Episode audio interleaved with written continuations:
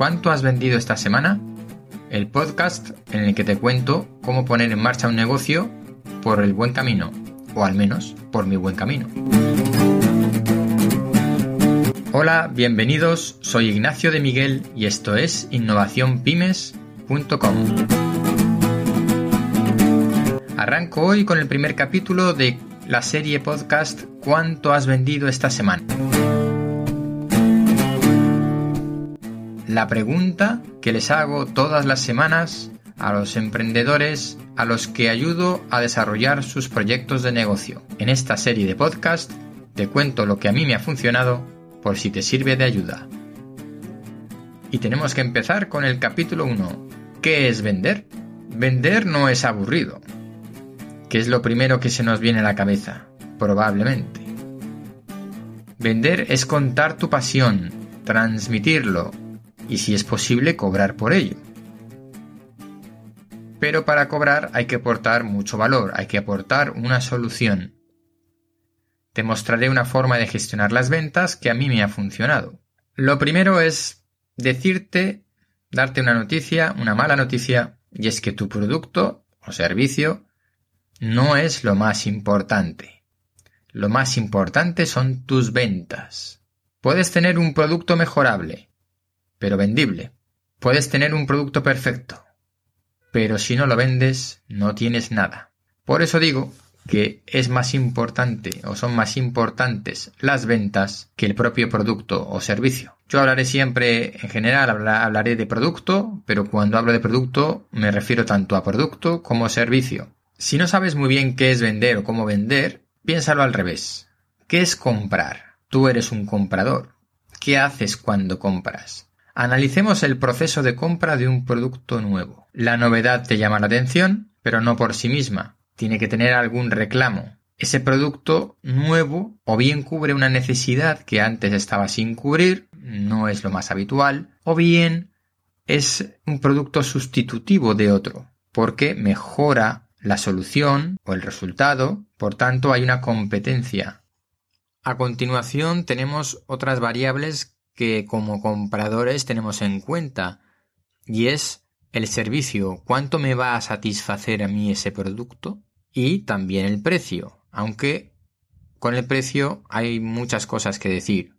Sí quiero decir ahora sobre el precio que el juego del precio más barato es un riesgo y que no te lo recomiendo en absoluto. Jugar a ser el más barato, lo más probable es que te lleve al fracaso ¿Por qué? Porque el más barato solo puede ser uno. Y sí, puedes ser tú, pero, sinceramente, ¿cuánta pasta tienes para aguantar y hacer la competencia siendo el más barato?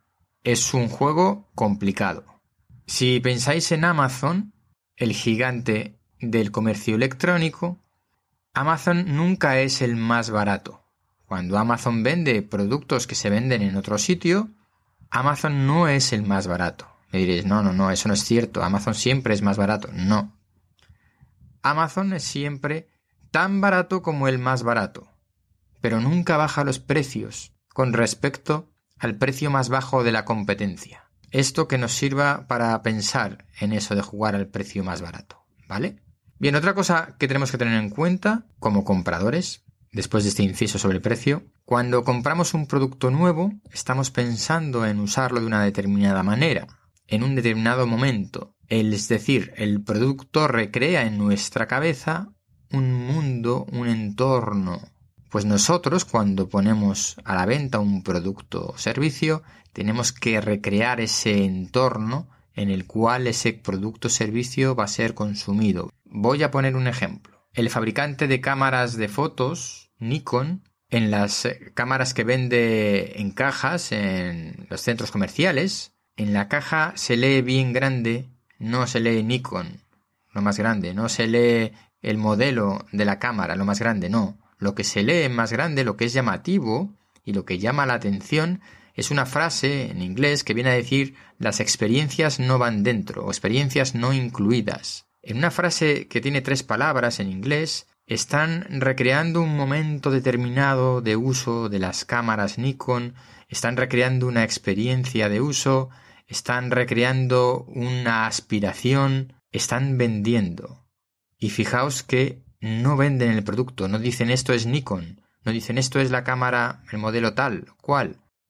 Otro aspecto sobre las ventas bastante importante es lo que se viene a llamar en inglés el onboarding, es decir, el cómo consigues que tu cliente, una vez que se ha interesado en tu producto o servicio, acabe siendo realmente un cliente, un cliente que se queda, un cliente efectivo, un cliente que paga.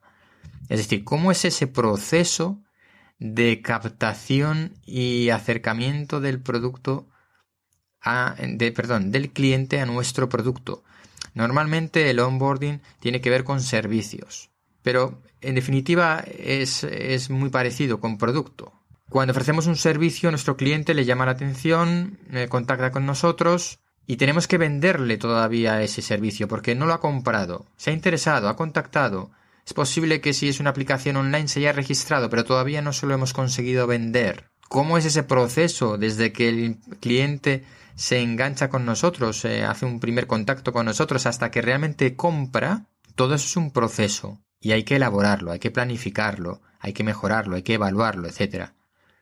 Cuando ofrecemos productos, en el fondo es muy parecido, es lo mismo.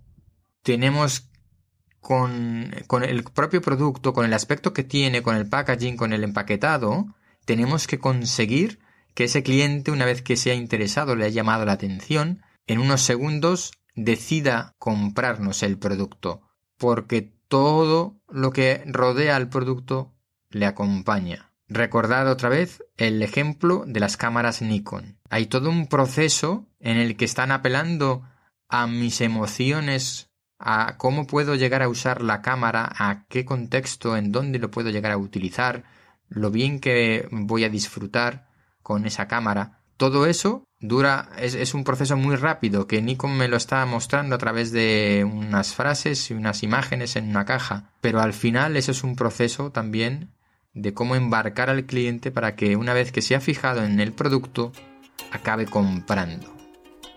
Bien, pues hasta aquí el primer capítulo de hoy sobre mm, las ventas, de qué es vender, en esta serie de podcast, cuánto has vendido esta semana. Espero que nos veamos la semana que viene. Soy Ignacio de Miguel y esto es innovacionpymes.com.